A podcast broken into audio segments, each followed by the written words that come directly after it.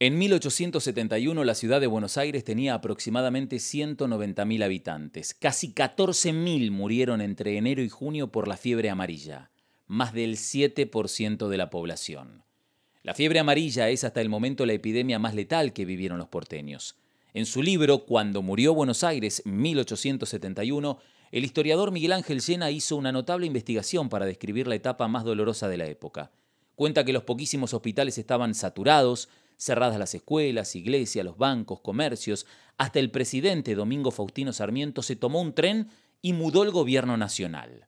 Los que pudieron abandonaron la ciudad y la población se redujo a menos de la tercera parte. Escucha bien, el índice normal de fallecimientos en Buenos Aires no superaba los 20 por día. En esas jornadas trágicas llegaron a morir más de 500 personas por día. La incertidumbre llevó a creer que la fiebre se contagiaba de persona a persona e incluso que se esparcían los vapores malolientes del riachuelo.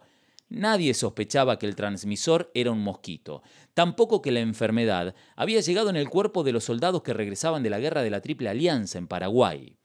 Las primeras víctimas de ese año fueron dos italianos que vivían en un conventillo de San Telmo. Entonces, los inmigrantes italianos comenzaron a ser acusados de haber traído la plaga.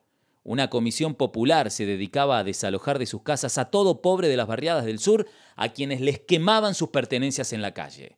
El ejército llegó a impedir el acceso de la humilde población de raza negra, diezmada por la epidemia, al barrio norte, donde se establecieron los blancos de clase acomodada. Así los porteños de 1871 lucharon contra las dos fiebres, la amarilla y la de la ignorancia. Ese año perdieron las batallas. Después aprendieron. Otras batallas continuaron, continúan y continuarán. No olvidemos las enseñanzas de nuestra historia.